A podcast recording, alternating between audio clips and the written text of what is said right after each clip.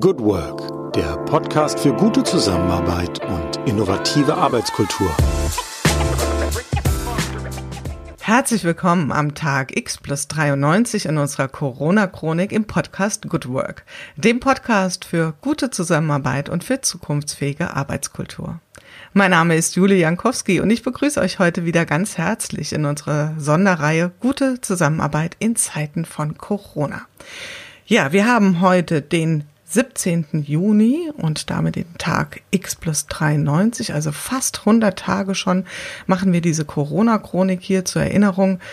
Tag X war der Tag, an dem in Deutschland die Schulen geschlossen wurden, bundesweit. Jetzt marschieren wir schon kräftig in Richtung Sommerferien. Die Kinder gehen inzwischen wieder zur Schule, wenn auch nicht geschlossen und auch nicht jeden Tag, aber immerhin es lockert sich auch an dieser Front einiges. Ja, lockern tun sich die Maßnahmen oder werden nach und nach gelockert mit flankiert mit äh, Diskussionen oder von Diskussionen im öffentlichen Raum, ob das zu schnell geht, ob wir vielleicht zu leichtsinnig sind oder ob es noch ein wenig schneller gehen könnte. Das sind die Themen, die die Menschen aktuell interessieren. Und ein ganz besonderes Thema ist im Moment auf der Agenda. Seit gestern gibt es die Corona-App. Heute Morgen habe ich gerade gelesen, dass angeblich schon 3,6 Millionen Deutsche sich die App runtergeladen haben. Das ist ja die große Hoffnung, dass die App auch wirklich genutzt wird, damit wir ein weiteres Tool, ein weiteres Werkzeug haben zur Virusbekämpfung. Aber hier in unserer Corona-Chronik reden wir nicht über diese Dinge, sondern eher über das Arbeitsleben. Wir gucken genau hin, wer arbeitet wie unter den besonderen Umständen und wer vor allen Dingen lernt was daraus oder wer nimmt welche Lernerfahrungen mit. Und unser Ansporn ist es, da einen möglichst breiten Blick zu werfen auf ähm, das, was in der Arbeitswelt geschieht. Heute haben wir eine Premiere. Wir haben jemand aus einer Branche hier, ein Vertreter, ähm, dessen Branche mir sehr am Herzen liegt, die ich sonst nur als äh, Nutzerin kenne. Ich bin sehr stolz und froh, dass wir heute Lars Reichow begrüßen können in unserem virtuellen Studio. Er ist äh, Kabarettist. Für diejenigen von euch, die ihn noch nicht persönlich live erlebt haben, ist es ein wirklicher Genuss. Und ähm, ja, ich sage jetzt erstmal herzlich willkommen, lieber Lars Reichow. Ja, vielen Dank. Ich freue mich auch, dass ich mal hier sprechen kann, frei. Sprechen kann, frei sprechen kann. Uns hören auch nur ein paar Menschen zu und wir können ganz frei sprechen. Ja, wir haben eben schon ähm, ein bisschen mit der Technik gekämpft, vor allen Dingen ich eben und äh, Hubschrauber verjagt und ähm, schon ein lustiges Stelldichein eingehabt und Jetzt geht's los mit unserem Interview und meine erste Frage an Sie, wie sind Sie heute in den Tag gestartet? Anders gesprochen, wie geht's Ihnen ganz persönlich? Mir geht's heute sehr, sehr gut, weil ich beim Hals-Nasen-Ohrenarzt war und der hat mir, ähm, der hat mir mit mir einen Hörtest gemacht und hat gesagt hinterher, ich höre wie ein 25-Jähriger. Und das ist natürlich ähm, ein Geschenk für diesen Tag. Allerdings auf der anderen Seite haben wir einen Allergietest gemacht und da waren von, von 24 Einstichen 22 positiv. Ich bin also hochallergisch, aber ich höre wie ein 25-Jähriger. In dieser Mischung muss ich jetzt leben. Wunderbar. Ich würde, glaube ich, gern tauschen. Ich glaube, ich habe weniger Allergien. Dafür ist mein Gehör sicherlich nicht mehr auf dem Niveau. Naja. Gut. Ähm, das, wir würden ganz, ich würde ganz gerne mit Ihnen ein bisschen da starten vor Corona, nämlich erstmal, wie sah denn, wir haben vielleicht so ein Bild davon, Kabarettist, was macht ein Kabarettist? Das ist jetzt wahrscheinlich nicht weiter mysteriös, aber dennoch, wie sah so Ihr ganz stinknormaler Arbeitsalltag aus, bevor Corona herangerollt ja. ist? Also das ist tatsächlich nicht so spektakulär, beziehungsweise dass ich versuche, das Spektakuläre auf die Bühne, auf die Zeit zwischen acht und halb elf abends zu verschieben. Ähm, ich bin normalerweise ein mittelfrüh bis spätaufsteher, je nachdem, wie, wie lange ich auf war, wie gut ich schlafen kann. Dann ähm, arbeite ich viel zu Hause, bin also viel am Computer, am Klavier, am Keyboard oder äh, bereite mich vor, aktualisiere ein bisschen oder ich schreibe irgendwas für, fürs Radio und ähm, versuche da ein ähm, bisschen also aufzuarbeiten. Und dann fahre ich normalerweise zwei, drei, viermal die Woche fahre ich los mit dem Auto zu einem Auftritt. Und ähm, das konnte ich, jetzt muss ich gerade mal zurückdenken an die Vor-Corona-Zeit. Ich hatte dann keinen Führerschein, ein halbes Jahr. Und das war auch ganz nett, weil mich dann nämlich immer einer gefahren hat ein, ein, sehr netter Mensch und der, ähm, da konnte ich mich dann ins Auto setzen, habe ein bisschen geschlafen noch oder was und dann sind wir irgendwo angekommen. Also und dann ging der Tag praktisch erst, dann wurde der Sinn meines Lebens erst aufgerufen, nämlich mit dem mit dem Auftritt, also Vorbereitung dafür, ähm, Generalprobe, irgendwas, äh, Soundcheck und und dann geht's los um 8 Uhr. Und das ist so ein bisschen auch der Rhythmus, in dem ich mich seit 25 Jahren bewege ähm, das ist so ein bisschen mein Lebenssinn geworden, neben vielen anderen natürlich auch privaten Dingen. Es ist ähm, so, dass ich damit eigentlich meinen mein, äh, Biorhythmus äh, eingepegelt habe, ne? dass, dass ich dann zum Auftritt komme. Und das ist äh, sehr traurig eben gewesen jetzt, dass das monatelang nicht möglich war. Also alles andere war ja möglich. Ich konnte alles vorbereiten, ich konnte üben, ich konnte Musik machen, ich konnte auch ein bisschen ähm, Radio machen oder auch ein bisschen Fernsehen äh, und Internet und so weiter. Aber dass, ähm, dass die Begegnung mit einem richtigen Publikum, Autokino, äh, können wir vielleicht noch drüber reden, ähm, die Begegnung mit einem echten Publikum, was wirklich ein paar Meter weg sitzt, äh, das, das fehlt mir und das ist also einerseits ähm, wirklich traurig, das, das nicht zu haben. Und auf der anderen Seite ist natürlich auch ein wirtschaftlicher Druck dadurch entstanden, dass äh, keine Einnahmen in diesem ähm, Metier dann möglich waren. Ne? Hm. Das ist ja eine Sache, also das ist der geschäftliche oder der wirtschaftliche Druck, den Sie beschreiben, den teilen Sie ja mit vielen anderen Menschen. Ähm, Sie haben aber auch gesagt, es ist ja nicht nur einfach irgendein Job, sondern es ist Ihr Sinn und ähm, der war jetzt einfach mal kurz auf Pause mhm. gestellt. Also wie, wie haben Sie sich da sozusagen rausgewurschtelt aus diesem kleinen Loch? Naja, ich habe äh, im Grunde habe ich mich erinnere ich mich dann immer an früher, als ich noch nicht auf der Bühne gestanden habe, habe ich ja auch gelebt irgendwie. Und äh, da habe ich dann auch, also ich habe ja hier auch eine Familie, äh, ich habe eine Tochter, mit der kann ich sehr viel Quatsch machen. Also das ist die jüngste, die jetzt noch hier ist. Und ähm, wenn nicht die anderen zurückgekommen sind, jetzt in den Monaten waren auch immer mal wieder, war, war ein Kind da für ein paar Wochen oder ein, zwei Wochen. Und dann ähm, ist die private Bühne, ist da ein doofer Ausdruck, aber da gibt's natürlich äh, Privatmöglichkeiten, sich so ein bisschen abzuarbeiten, ne? dass man nicht jetzt Witze erzählen und, und den Kindern zugucken, wie sie nicht äh, reagieren. Das, äh, die sind ja äußerst streng in ihrer, in ihrer Reaktion.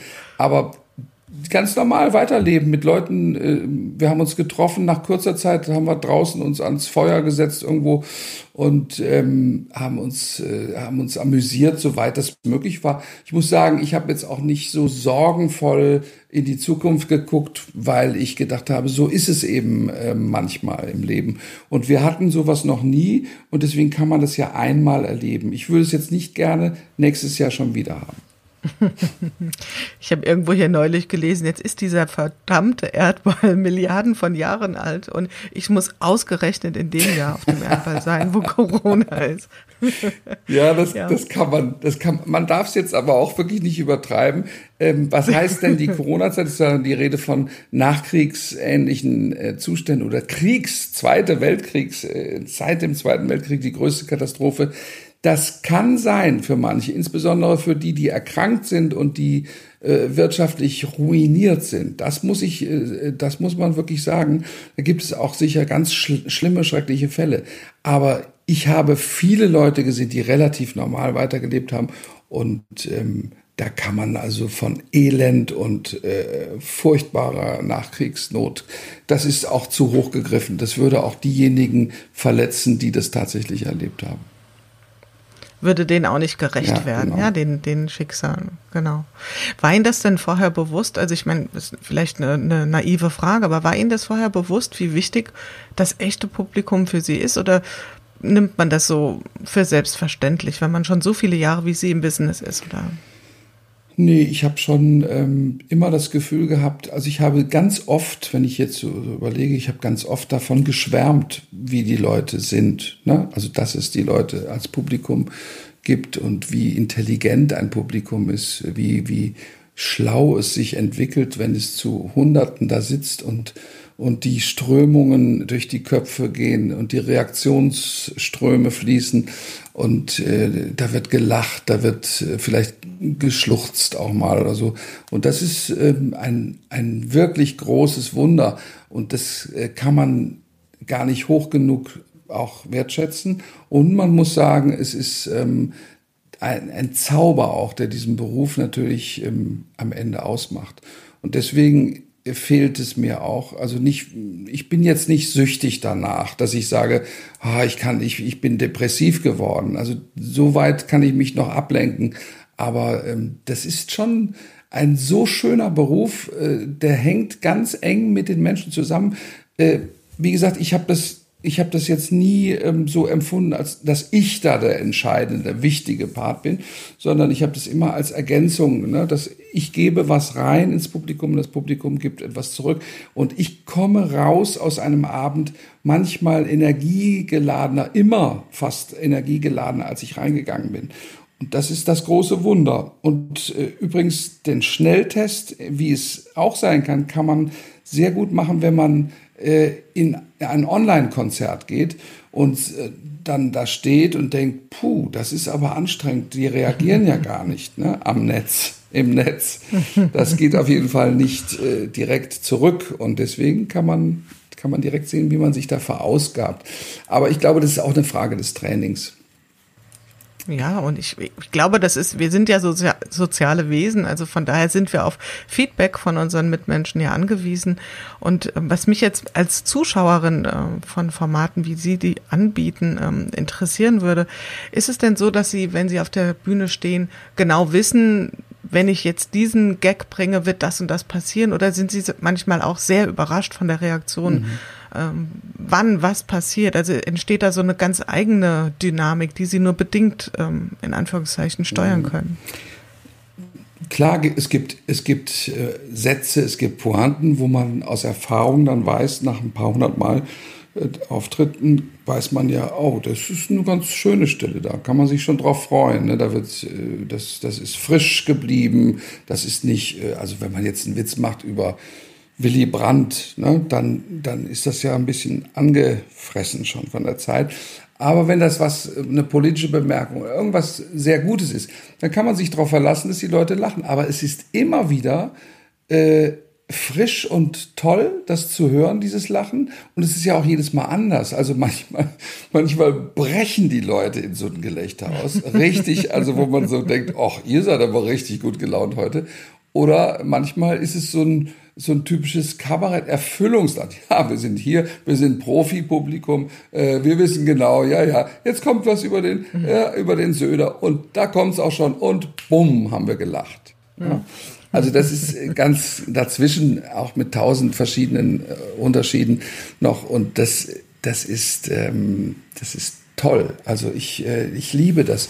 Und das ist auch, das wird ergänzt durch Zufallspointen, ne? dass man also äh, abends auch irgendwie was, was, was improvisiert sagt und einfach so damit ein Lacher auslöst, dass man irgendwas ganz äh, nah am Publikum ist. Äh, ganz doofes Beispiel, aber es fällt irgendwo eine Flasche um und man sagt, ja, jetzt äh, Moment noch, ich bin noch nicht fertig, jetzt reißen Sie sich noch zusammen oder oder ähm, weg, kehren Sie das bitte schnell weg, dann können wir weitermachen. Das wäre ein doofes Beispiel, aber diese Zufälle, ne? ich, ich werde nie vergessen, ich habe mal gespielt in einem Zelt in Augsburg und dann hat ein Hund gebellt und ich habe gerade eine Geschichte vorgetragen, also eine, eher so eine Erzählung. Und dann habe ich habe ich den Hund gehört und habe dann in die Geschichte eingeflochten, dass, ah, da bellte ein Hund im Hintergrund und so weiter. Und dann, und dann habe ich, das mache ich jetzt schnell, weil der Hund ja auch in, in Wirklichkeit gebellt hat. Und hinterher kam jemand und hat gesagt, ach, das war ja ein Zufall. Als Sie das gesagt haben mit dem, mit dem Hundegebell, hat gerade ein Hund gebellt. habe ich natürlich gedacht, was ist das denn? Also so solche Sachen. Äh, gibt man sich extra Mühe und dann wird es doch nicht äh, gewertschätzt. Aber diese, diese Zufälle sind auch schön. Ne? Also das, es ist eben dieser Live-Effekt. Also man, man bringt ja was mit. Ich bringe ja was mit, was ich mir vorgenommen habe. Aber ich weiß nicht genau, wie es ausgeht. Ich weiß, dass es schön wird, ne? wie so eine Familienfeier, wenn man eine nette Familie hat und man trifft sich und man weiß, ach, da sind ja wieder die Geschwister, der Onkel und die Tante und so weiter. Das wird sicher gut. Und so geht es mir auch, wenn ich auf die Bühne gehe. Das Publikum hat Sie jetzt ein Stück weit vermisst oder ein großes Stück weit vermisst und Sie haben das Publikum vermisst. Wie haben Sie, wie haben Sie die Zeit gestaltet? Also jetzt in den letzten mhm. zwölf Wochen, 14 Wochen, wie viel es auch immer waren. Ich habe also ich habe ganz oft Klavier gespielt zum Beispiel. Ich, hab, ich nehme mir dann Beethoven-Sonate habe ich mir rausgesucht und die habe ich so lange gespielt, bis meine Tochter gesagt hat, oh, spiel doch nicht immer diese Sonate. Weil die, die einen, einen Stellen, die ich dann geübt habe, fand sie ein bisschen, hat, sich, hat, hat sie immer gehört, hat sie dann nachts auch gehört und so. Aber ähm, ich habe dann auch ein bisschen gearbeitet, also an an Radiosendungen. Ich hatte dann eine tägliche Radiorubrik auf SWR 2. Ich habe für alle möglichen Sender, für WDR, NDR, habe das so ein bisschen verbreitet, was ich ähm, so im Corona-Sinn hatte, so dass ich irgendwann im März, glaube ich, war das dann, oder Ende März, Anfang April, war ich so beschäftigt, dass ich gesagt habe, oh, ich habe überhaupt keine Zeit auf Tournee zu gehen. Ich hätte, hätte gar keine Zeit. So viel habe ich gerade zu schreiben. Und das ist ja auch sehr befriedigend, also eine Arbeit dann fertig zu machen. Ich konnte es auch zu Hause aufnehmen oder ich musste sogar, glaube ich, weil, die, weil es so streng war. Ähm, dann, dann war das also auch relativ harmlos, ne, zu Hause zu sein, äh, immer zu und das dann zu machen, wie auch sonst, wenn ich Programm schreibe, was jetzt auch noch dazu kommt. Ich habe im Oktober Premiere, äh, da habe ich auch schon angefangen, ein bisschen was zu sammeln und ähm, das das war so ein bisschen mein Alltag, also Produktion äh, und, und, und ein bisschen Entspannung. Aber eben auch auf künstlerischer Ebene, vielleicht kann man das so sagen. Sie haben ja, glaube ich, auch neue Formate für sich entdeckt, oder? In diesem Zusammenhang. Also ich habe beobachtet, in Instagram sind Sie ja mit täglichen oder nahezu täglichen oder regelmäßigen Botschaften zumindest ähm, vors Mikrofon getreten oder haben sich gezeigt. Was, was waren da so Ihre Erfahrungen? Was haben Sie ausprobiert für sich? Ja, ich habe ähm, also auf, äh, auf Facebook habe ich Filme, habe ich so ein bisschen ein paar Selfie-Filme gemacht und ähm, da habe ich dann, das, das war so ein bisschen neu für mich, weil natürlich diese, diese Formate sehr wichtig werden jetzt und da ähm, kann man von den Auftritten natürlich viel erzählen, wenn man dran denkt. Ich denke oft nicht dran. Dann fahre ich nach Hause und denke, oh, ich hätte mal ein Foto machen können von dem schönen Theater. Aber ähm, das war dann, das war dann zu Hause eben Humor Office habe ich das dann genannt und und äh, habe dann eben versucht irgendwie so ein bisschen mehr zu verraten als sonst. Ne? Ich bin jetzt sonst nicht so der Typ, der sagt, ja, guck mal, und äh, hier gehe ich immer auf Toilette oder sowas. Ne? Das ist, das muss jetzt nicht sein. Ich, ich habe dann ich muss jetzt nicht ein Studio bauen, damit keiner weiß, äh, wie ich wohne und so. Das war ja auch ganz interessant in dieser Zeit mal zu sehen, wie die Leute bei Lesungen, hatte ich das, wir hatten so ein paar private Lesungen auch mal im Freundeskreis, und haben alle immer in die Wohnzimmer reingucken können. Ne? Wie leben die eigentlich? Ja, wie sieht's denn da aus? Wie haben die das mit dem Regal gelöst? Das fand ich ganz witzig, wie man da, ähm, was man da erleben konnte. Aber ähm, wie gesagt, also die, die, das, das neue Format, für mich war neu zum Beispiel online, also ein Online-Konzert zu geben. Ich war natürlich schon oft im Studio und habe da alleine was aufgenommen. Das ist auch vergleichbar. Glenn Gould, der, der Pianist, ne, der hat zum Beispiel der nur noch Studioaufnahmen gemacht, weil er das Husten und das Geräusch des Publikums nicht ertragen konnte. Das ist natürlich ein anderes Metier, wenn man äh, Bach äh, Goldberg-Variationen einspielt. Aber das kann man auch mal probieren. Also ein Online-Konzert ist eine Form, äh, insbesondere wenn man es dann vielleicht erst, erst produziert und dann ausstrahlt, weiß ja keiner, merkt ja keiner, ähm, dann ist es, ähm, dann ist das aufregend und neu und frisch und vor allen Dingen auch qualitativ immer besser jetzt geworden. Also dass man richtig Fernseh qualitativ hochwertige Fernsehbilder auch und, und Töne verschicken kann. Und das äh, hat unheimliche Verwerfung da äh, zieht es nach sich. Da kann man sehr gespannt sein, wie sich das in 10, 20 Jahren entwickelt. Mhm. Glauben Sie, das wird äh, bleiben, diese Formate, oder ist das jetzt in Anführungszeichen eine Notlösung? Die, das Internet als Konzert, ähm, also ich fand das, äh, das fand ich sehr interessant. Wir haben das ja so gemacht, wir haben es hier in Mainz in der Halle 45 gemacht, H45 TV. Und ähm, wir haben das auf Spendenbasis gemacht. Wir haben gesagt, wenn ihr Lust habt, dann könnt ihr ein bisschen was spenden. Und dann kam an diesem Abend, da habe ich dann so 60, 70 Minuten oder 75 Minuten gespielt, und äh, wie gesagt, das war ein bisschen anstrengender als sonst, weil ich dachte, da ist ja wieder kein Applaus, jetzt muss ich ja wieder weiterreden. Ich hatte kaum Zeit, was zu trinken zwischendurch. Aber dann, äh, dann war das eben neue, da waren das, das ist ein neues Format. Dann gehen, dann gehen die Leute ins Netz und sagen und schreiben Applaus, Applaus, das war schön. Oder äh, Hallo aus Tübingen, Hallo aus Hamburg und äh, Grüße aus München. Und ähm, 20 Euro aus äh, Bad Bergzabern oder irgendwo. Und das, das ist doch irre, wenn man praktisch die ganze Welt kann mitgucken. Der eine sagt, ja, ich, hab, ich spendiere jetzt mal 10, 20 Euro. Und ähm, das geht auch. Ne? Das, das, ist, das war ganz äh, fantastisch, diese Erfahrung zu machen. Und tatsächlich auch so, dass wir am Ende 10.000 Euro über dieses Konzert äh, eingenommen hatten. Und ähm, das war natürlich auch wichtig in der Zeit, wo sonst überhaupt kein Geld zu verdienen war. Ne? Wow.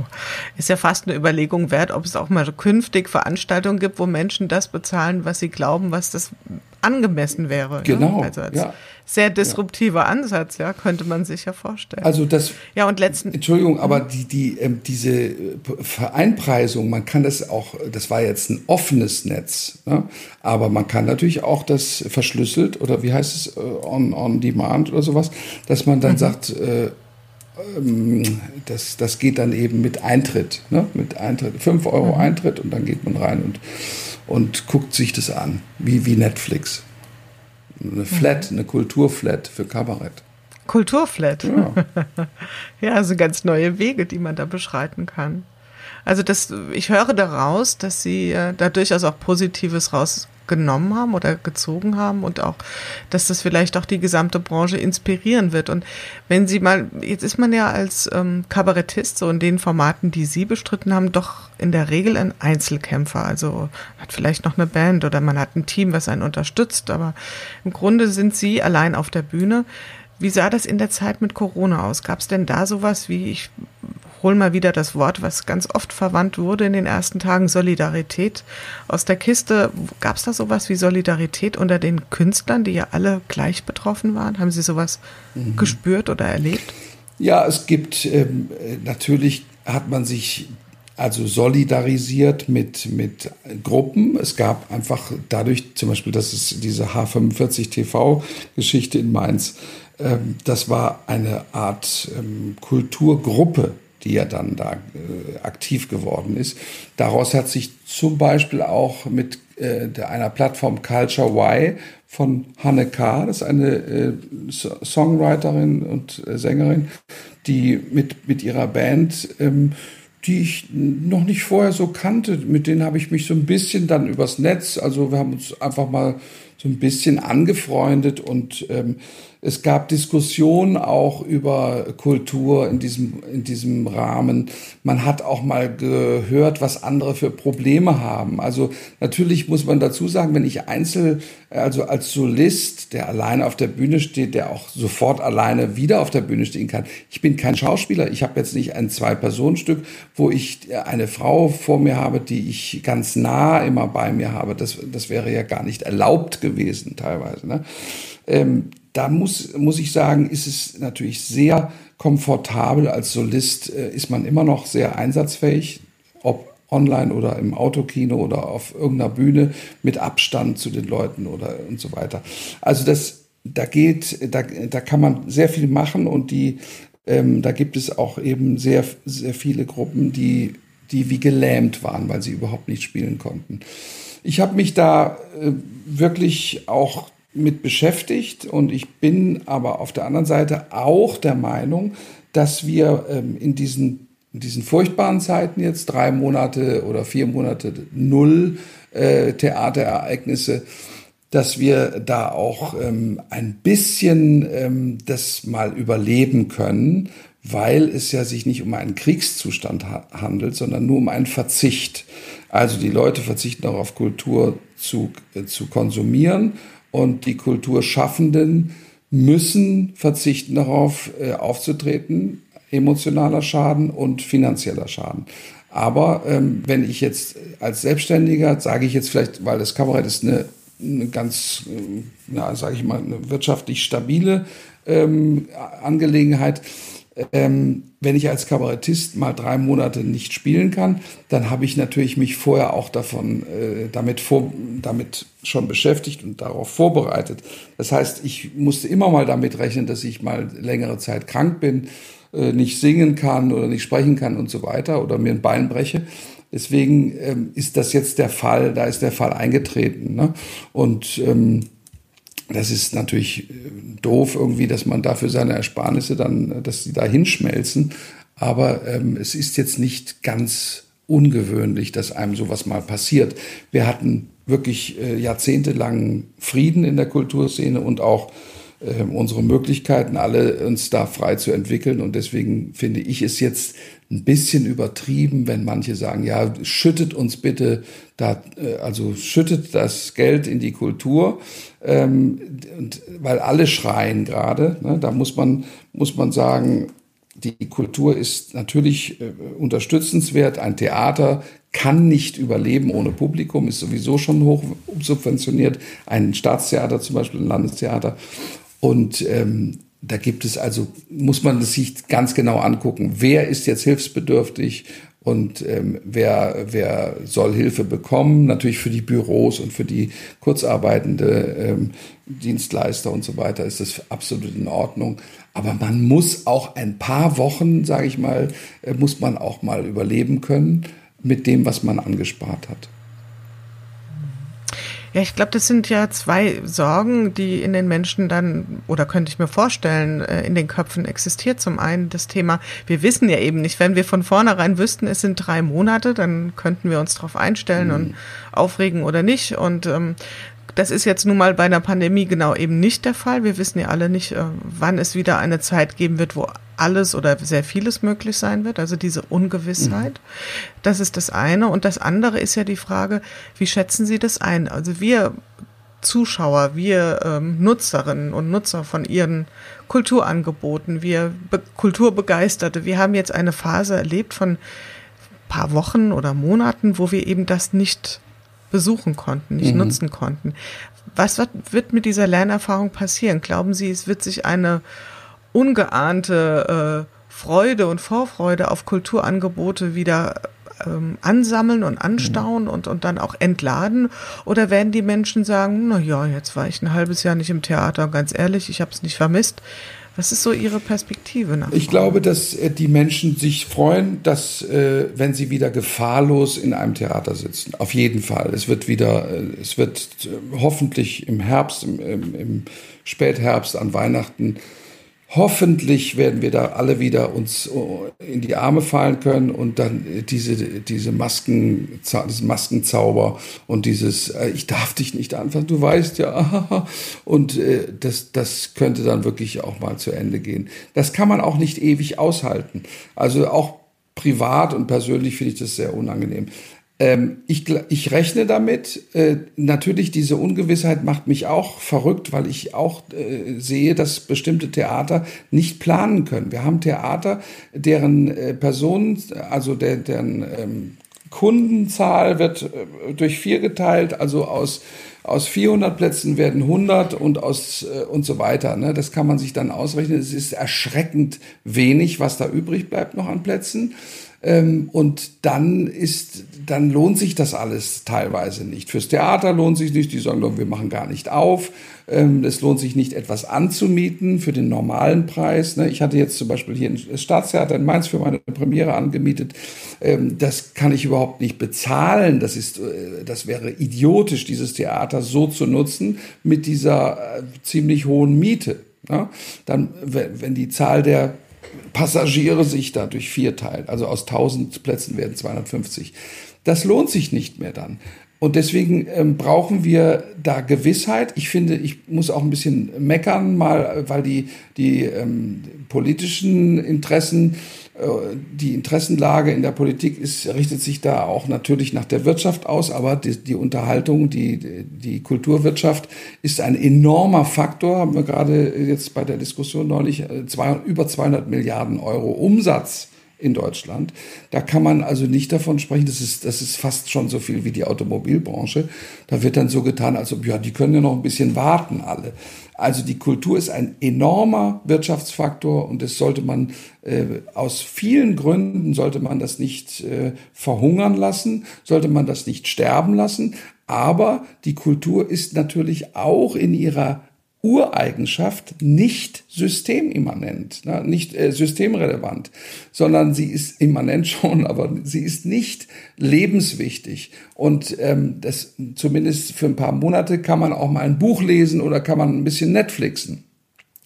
Die, die, der Besuch eines Theaters, ne, der, äh, der fehlende Besuch macht einen nicht krank.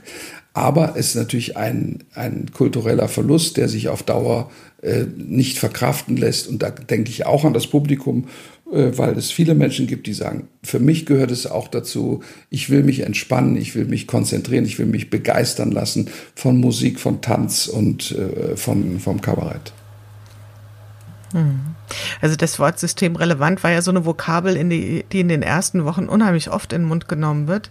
Im Moment wurde, im Moment beobachte ich, dass es ein bisschen zurückgeht mit dieser fast schon inflationären Verwendung, mhm. weil man sich ja tatsächlich die Frage stellen kann, was heißt das denn Relevanz? Ja? Also geht es nur ums, ums Überleben, so wie in den ersten Tagen und Wochen die Haltung war oder vielleicht auch das richtige Verhalten war. Aber mittlerweile sind wir ja da, glaube ich, schon an einer anderen Stelle und müssen uns wirklich die Frage stellen, wie wollen wir als Gesellschaft zusammenleben? Und da hat, wie Sie das ja ausgeführt haben, die Unterhaltung einen ganz, ganz relevanten mhm. und wichtigen und stützenden Effekt. Und insofern äh, ja auch ihren ganz wichtigen Platz, der auch verteidigt werden muss. Mhm. Ähm, wir haben, Sie haben schon mal ein bisschen angetickert. Da würde ich gerne noch mal ganz kurz ähm, reinstechen in diese Blase und zwar neue Formate Autokino. Also ich habe ähm, auch wieder beobachtet, es gibt Künstler, die distanzieren sich von solchen Formaten. Es gibt aber auch welche, die sagen, why not? Lass es uns probieren. Wenn ich experiment, also wenn ich mhm. jetzt experimentieren, wann denn dann? Ähm, wie stehen Sie zu solchen Ausflügen in vielleicht auf den ersten Blick etwas absurden Modellen oder oder ungewöhnlichen mhm. oder wie auch immer? Was ist da so Ihre Haltung? Also ich weiß genau noch, als diese Idee aufkam mit dem Autokino, äh, da sind ja einige sehr umtriebig gewesen, haben sofort überlegt, wie kriegen wir jetzt diese Auflage erfüllt? Aha, aha, das Auto ist äh, hygienisch sauber und äh, und, und kann da hinfahren und dann macht man die, diese Frequenz und so. Das war eine tolle Idee. Ich habe sofort gedacht, ist das was, äh, könnte schwierig werden, könnte doof sein. Aber der nächste Gedanke war, nee, ich probiere es aus und dann weiß ich nämlich, wie es ist. Und das ist, das ist ja immer so im Leben, dass man es einfach mal äh, ausprobieren kann auch. Denn was soll ich denn, äh, was habe ich denn Wichtigeres vor? Ich hätte an diesem Abend, wo ich im Autokino dann auf der Bühne gestanden habe, hätte ich vielleicht einen tollen Film geguckt. Ich habe viele schöne Filme geguckt in den letzten Monaten. Aber ähm, ich wollte das wissen und deswegen habe ich es gemacht. Und es war ähm, eine tolle, also man sagt immer, eine interessante Erfahrung, das ist ja fast äh, schon äh, negativ besetzt. es war, es war eine. Wie beim Essen, hat interessant geschmeckt. genau.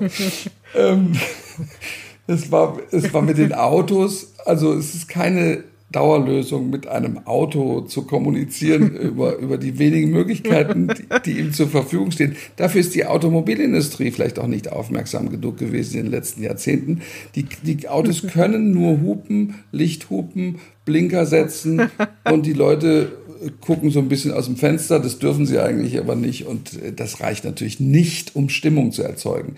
Was ich sehr süß fand, einmal äh, habe ich irgend, es gibt ja so Sätze, wenn man die an, äh, im Theater spricht, äh, über, sagen wir mal, über Donald Trump, eine Hasstirade über Donald Trump, dann bricht äh, Applaus aus. Ne? Das gibt es ja manchmal, dass so in den Satz hinein dieses Einverständnis des Publikums, ja, das sehen wir genauso, deswegen fangen wir jetzt schon an zu klatschen, weil wir so begeistert davon sind, dass es endlich mal jemand rauspustet, ne? was wir uns gedacht haben schon lange. Und das war im Autokino eben ganz witzig, haben die plötzlich so gehupt mal in einem Satz. Und da, äh, das fand ich, da ging es um Bolsonaro, glaube ich, das ist ja auch äh, im, in der, im Hassfaktor vergleichbar zu Trump. Ähm, dann haben die so reingehupt und dann habe ich gedacht, ach, guck mal, das ist so die verlängerte Emotion. Ne, das, äh, das, vielleicht können das auch nur die Deutschen, weil sie so autoaffin äh, geboren wurden, dass sie da so ähm, feinsinnig hupen konnten. Also das kann sein, dass das nur ein deutsches Autokino leisten kann. Das ist auch noch ein Crescendo. Das war wirklich, dann haben wir ein bisschen äh, Laola-Hupe gemacht und, äh, und ganz am Ende, da war mein letzter Abend in, äh, im, im, bei Koblenz war das, glaube ich, da habe ich dann, kam ich auf die Idee, dass es natürlich auch nicht mehr Publikum heißt, sondern Huplikum, wenn, weil sie so viel hupen. Das war, Wunderbar. Das war dann aber fast zu spät, das noch, habe ich es noch einmal sagen können, aber vorher fiel es mir nicht ein. Also das, das, das äh, war ein schönes Format. Ich glaube, dass sich das dann auflöst, natürlich, weil ein Open-Air-Konzert unter freiem Himmel mit den Leuten und so weiter, äh, können wir auch eine, eine Flasche ansetzen, können sich angucken. Das Publikum braucht sich auch, wenn man da zu viel drumherum baut, wenn jeder eine Holzkiste hätte im Theater, in der er drin hockt, das wäre, äh, oder so ein Hygienemäntelchen, das ist dann, da fehlt was. Man muss sich berühren, man muss auch mal gucken, wer sitzt denn da neben mir, ist das interessant, äh, kann ich da mal in der Pause vielleicht ein bisschen noch näher rücken oder noch mal ein Gespräch anfangen. Ich weiß es nicht, was alles passiert im Publikum. Mir reicht es ja schon, wenn die Leute aufmerksam sind und ich empfinde das als großes Wunder. Das Publikum malt sich Bilder aus, äh, während man redet vorne, äh, übersetzt es diese, diese Rede in Bilder im Kopf und das ist das ist das eigentliche Wunder. Und ich glaube, dass wenn man im Auto sitzt mit einem Menschen, den man schon lange kennt auch vielleicht, und da, da ist der Zauber, sage ich mal, dieses Publikums, dieses vielfältigen Publikums ist nicht so groß. Äh, äh das ist eher der Zauber dann wieder auf einer Urlaubsfahrt der Familie. Ja, es ist vielleicht auch so ein bisschen, ja, das kann schon sein. Das ist, ich, ich war tatsächlich jetzt einmal in, mit der Familie im Autokino und meine erste Überraschung war, also ich habe auch da noch so Vorstellungen gehabt von, was weiß ich, vor 30 Jahren, keine Ahnung, dass mir dann irgendein Gerät reingehängt wird, wo der Ton übertragen wird. Da war schon mal ganz süß eigentlich. Und dann war natürlich die erste Überraschung, dass mm. es mhm. übers Autoradio geht. Das war schon mal ganz toll. Ja.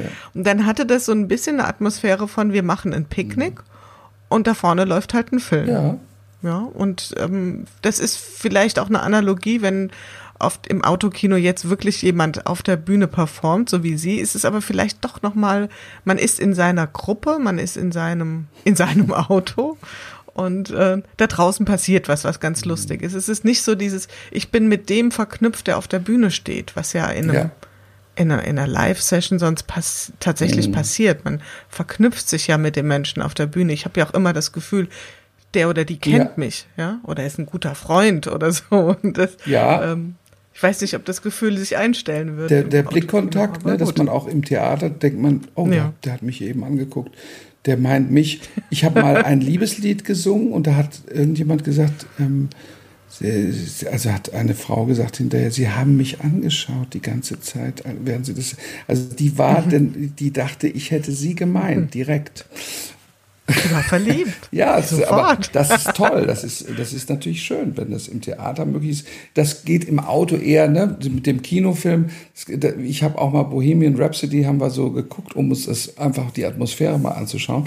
Und das war schon ein ähm, tolles Erlebnis, das einfach mal so zu sehen. Aber warum soll ich das, also je nach, es gibt ja Leute, die haben Bildschirme zu Hause äh, so groß wie Autos und können das alles zu Hause erledigen. Ich fand es jetzt, das kann man doch mal machen in so einer Zeit. Ne? Also ich, achso, ja, eine Sache noch absolut. zum Auto. Das, ich fand es ein bisschen ökologisch ein bisschen fragwürdig. Ne? Die Idee mit einem Auto, dass wir jetzt ausgerechnet mit Autos irgendwo hinfahren müssen, um uns zu amüsieren, ähm, das ist, ist natürlich ein bisschen oldschool. Eigentlich fährt man ins Theater mit ÖPNV. Mhm. Das Fahrrad. stimmt absolut. Und der wird momentan ja leider sehr stark gemieden, ähm, was so die Zahlen zumindest ja. belegen. Oldschool, vielleicht noch ein letztes ähm, Wörtchen dazu. Ähm, gibt es vielleicht sowas wie eine, eine ich sag's jetzt mal ganz ähm, zugespitzt, eine Spaltung zwischen ähm, Menschen in der Unterhaltungsbranche, die eher oldschool sind, die sich diesen neuen Formaten komplett verschließen und denen, die sagen, why not, lass es uns ausprobieren, lass es uns experimentieren, lass uns kreative neue Lösungen finden. Deutet sich da so eine kleine Spaltung an? Wie sehen Sie das? Ja, es gab es immer schon. Es gab immer schon eher konservativere mhm. Künstlertypen, die gesagt haben, ich mache das nur so. Und äh, dann gibt es jetzt neuerdings gibt es Leute, die sagen, also ich, ich, ich bin auf Facebook, ich bin ganz aktiv. Ich bin übrigens auch mit Hilfe aktiv. Ich kann also, ich mache das nicht alles selber, aber ich versuche da Präsenz zu zeigen. Ich kann es aber nicht alles selbst, immer Häkchen und, und äh, Smileys und so weiter. Ähm, das, das äh, gibt es Leute, die sind ganz vorne, die, die haben sofort erkannt, ah, Facebook ist ja viel besser als Plakate zu drucken und äh, die unter der Brücke aufzuhängen, so dass, äh, dass sie von drei Autos gesehen werden. Ähm, das, das ist nicht, das ist selbstverständlich, dass man sich weiterentwickelt da im Marketing, äh, aber es ist, es gibt immer unterschiedliche Typen. Die Künstler sind ja, deswegen sind sie auch nicht gewerkschaftlich solidarisiert. Ne? Die, die, da gibt's ja keine große, starke Bewegung, weil sie so kompliziert untereinander auch äh, mit ein, miteinander sind. Ähm, die, die Künstler, der eine sagt, ich, ich bin gelähmt von Corona, ich kann gar nichts tun. Ich werde auch nichts tun. Ich mache erstmal gar nichts. Der nächste sagt, ich bin sofort so weit wie noch nie vorne. Ich mache alles. Ich gehe raus. Ich habe, ich gehe, ich mache Hauskonzerte. Ich besuche die Leute. Ich mache Hofkonzerte. Ich stelle mich mit einem LKW in den Hof und mache da aus einer, äh, eine kleine Band-Session draus und so weiter. Und da gibt es, da gibt es ganz empfindliche äh, Kreaturen, die können unter solchen Bedingungen nicht arbeiten. Das ist aber alles verständlich. Ne? Ich kann nicht, wenn ich ein Pianist bin, ein klassischer Pianist bin, da kann ich nicht ins Autokino äh, plötzlich gehen oder so und kann sagen, ist doch egal, ich brauche das Geld oder sowas. Ne? Das, das geht nicht. Und, und die Schauspieler und, die, und so weiter. Also das ist, äh, das, das ist ja das Wunderbare an dieser Vielfalt, die, die wir da erleben können bei uns im Land, das ist auch etwas, äh, das wir in Deutschland besonders hervorheben können mal und nicht immer nur diese, diese Jammerei. Jetzt haben wir diese tolle Corona-App und heißt ja, das ist die beste App der Welt. Ja, das können, das können wir mal jetzt zwei Wochen feiern, äh, wenn es stimmt. Ne? Aber sich nicht immer so kleinreden und dann so, das ist so, das finde ich so erbärmlich, äh, wie wir uns immer runtersprechen und sagen, das, das haben wir auch wieder nicht richtig hingekriegt. Wir haben die tollste Kulturlandschaft der Welt vielleicht. Und das ist äh, etwas, da kann man, da kann man äh, lange von, von, äh, da kann man sich lange durchwälzen durch diese vielen Angebote. Und wenn die mal ein paar Wochen jetzt nicht so zur Verfügung standen wie sonst, es war ja auch nicht 100 Prozent der Veranstaltung, sondern nur ein Teil, ähm, dann ist es auch mal eine wichtige Zeit. Dann, dann geht jeder noch mal in sich und lernt vielleicht noch ein bisschen, liest ein bisschen über seine Kunst und erweitert diese Kunst und kommt dann noch besser aus der Krise raus. Ne? So möchte ich das eher sehen als, als ein Zusammenbruch, ähm, den, man, den man ganz schwer wieder überwältigt. Ich habe übrigens auch in dem Zusammenhang Unterhaltungskünstler. Wir sind Unterhalter. Wir sind nicht dafür da, äh, wir sind nicht auf, auf dieser Bühne, um dann zu sagen, wir sind schwerst betroffen, wir können kaum noch atmen vor Angst, sondern wir sind dafür da, äh, den Leuten Hoffnung zu machen. Ich kann doch nicht, äh, das ist so ein bisschen wie, wie Hollywood ist, ist eine Traumfabrik. Wir sind Teil einer deutschen, einer deutschen Traumfabrik, die, die träumt ja nicht immer so gut, aber ähm, wir sind da ein Teil von einer sehr positiven, optimistischen Berufsgruppe und das wollte ich zumindest auch die ganze Zeit zum Ausdruck bringen. Also nicht in Depressionen verfallen, sondern andere Leute davor bewahren, dass sie depressiv werden. Hm. Also eine Traumfabrik, aber nicht verträumt. Das ist ein großer Unterschied. Ja, ich, Und ein, ein, Regisseur hat jetzt irgendwie gesagt, Leute, macht euch locker ja, zu seinen Kollegen. Wir brauchen nie mehr uns Gedanken über irgendwelche Stories machen. Unsere Bücher sind voll. Wir können daraus schöpfen. Und das fand ich auch einen mhm. schönen Blick. Und ja, wie Sie sagen, also es, wir lernen ja alle, also Sie in der Unterhaltungsbranche auf jeden Fall oder in der Kultur nennen wir es so, auf jeden Fall, genauso wie in anderen Bereichen der Arbeitswelt ja auch. Und es ist ähm, ganz spannend und ketzerisch gesagt hätte man auch vorher sich schon mal so ein bisschen hinsetzen können, überlegen können, hm, jetzt habe ich hier so ein paar im Umfeld, ich kann mir schon überlegen, wer eher in die Richtung, ich mache da mal mit und wer eher in der Richtung ist, ähm, nee, also das ist nichts mhm. für mich. Und das ist ja auch jedem mhm. Mensch zugestanden, ja. absolut. Machen wir den Schwenk bisschen zu Ihnen zu, ähm, persönlich, wenn das äh, für Sie in Ordnung ist. Und zwar würde ich Sie gerne fragen oder würde ich gerne von Ihnen wissen. Gibt es denn irgendetwas, was Sie vermissen aus der Zeit vor Corona? Ich, was, wo Sie sagen, das darf bitte ab sofort, vielleicht jetzt schon in der nächsten Stunde wieder da sein? Außer im Publikum natürlich. Nee, ich, äh, also was, wenn ich jetzt ein bisschen hochtrabend nachdenken darf, dann ist es, äh, vermisse ich den Kampf gegen den Klimawandel. Denn das ist ein bisschen jetzt versickert ne, in dieser Zeit. Das ist auch nicht übel zu nehmen irgendwem. Aber wir müssen natürlich, äh, hinter Corona steht die größere Katastrophe. Und da müssen wir wieder ran. Also wir müssen jetzt gucken, dass wir ähm, diese äh, kaputte Welt heilen. Und das geht, das geht nicht durch Kulturveranstaltungen, sondern das geht durch sehr radikale Maßnahmen und leider auch nur weltweite Maßnahmen. Ne? Also wenn ich jetzt eine Liste, eine Wunschliste hätte, was man alles äh, anpacken sollte, und was mich vorher schon auch sehr gestört hat und was aber, es gibt ja man sagt ja, jeder hat in seiner Krise, in dieser Krise hat, äh, haben sich Persönlichkeiten, die gut und, und weitsichtig sind, haben sich bewährt und die Doofen haben äh, bewiesen, wie doof sie sind. Ja? War auch Politiker und da äh, wäre also auf meiner Liste ganz vorne, äh, dass wir mal schauen, äh, dass, dass Donald Trump und dass der Brasilianer Bolsonaro, dass wir solche Leute jetzt loswerden, weil wir nicht mehr so lange warten können, bis diese Deppen die Welt so beschädigt haben. Ne? Also mir, mir läuft so ein bisschen die Zeit weg. Ich glaube, uns läuft die Zeit auch weg. Wir können nicht jetzt noch vier Jahre mit so einem amerikanischen Präsidenten, das, der macht zu viel Mist. Ja, wir können nicht mehr warten auf solche Typen. Dafür ist die, die Erde schon in einem sehr äh, zu kritischen Zustand. Das, ähm, gut, also das ist das, was mich jetzt über der persönlichen äh, Sache beschäftigt. Und das fließt aber auch immer wieder in das Berufliche rein. Und, und ähm, da, da, also das, ich habe, ich denke jetzt gerade an, an die Frage mit dem, was ich mir wieder zurückwünschen würde. Ich würde mir äh, zurückwünschen, die, die Wut und die Aktivität gegen diejenigen, die das Klima zerstören auf dieser Erde. Mhm. Dass die Diskussion wieder genauso an Fahrt aufnimmt, wie sie mhm. sie hatte, ja. Die wurde ja je gebremst.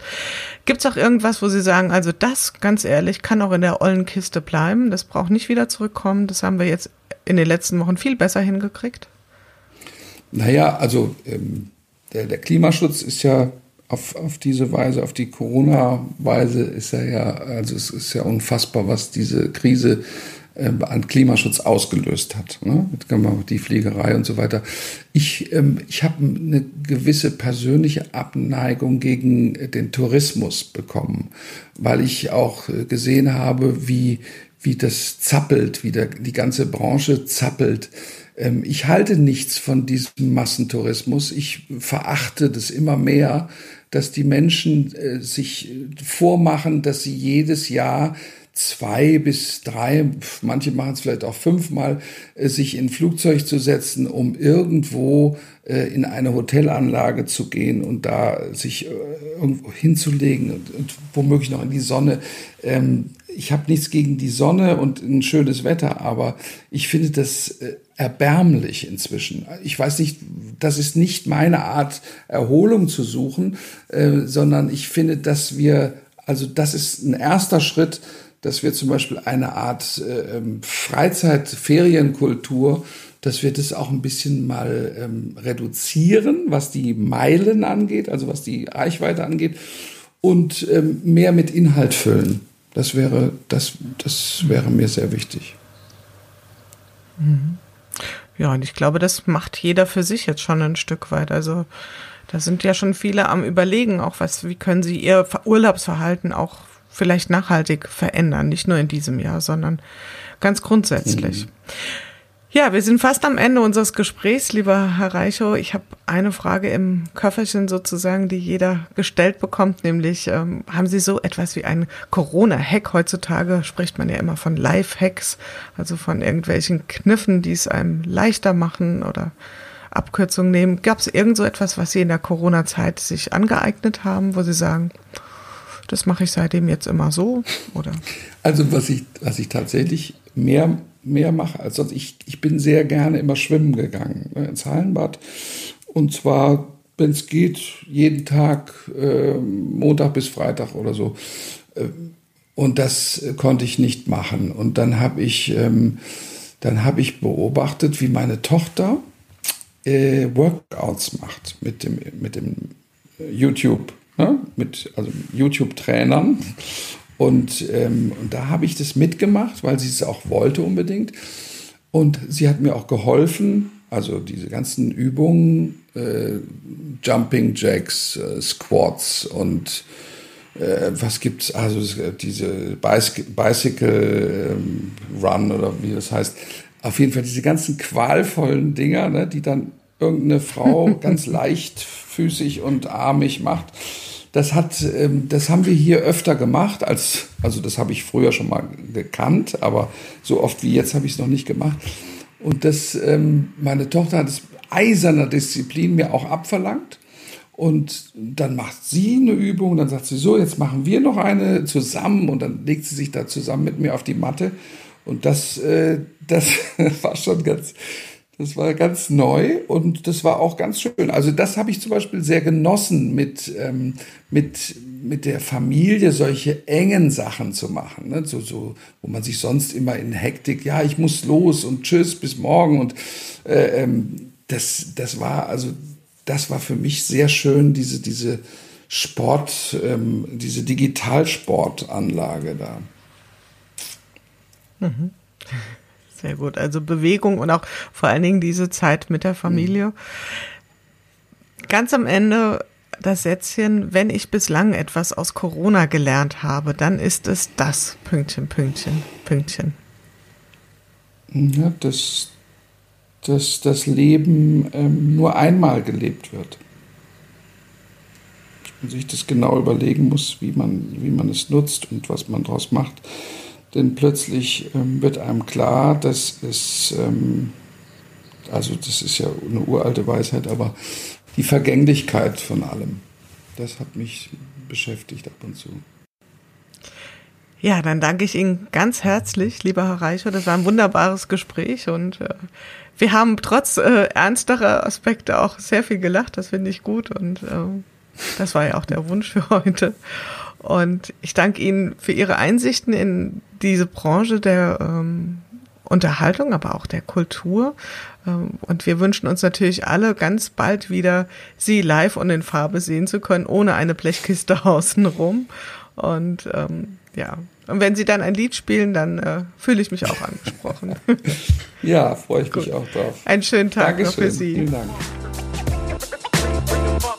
Ja, das war's für heute wieder in unserer Corona-Chronik im Podcast Good Work, dem Podcast für gute Zusammenarbeit und für zukunftsfähige Arbeitskultur.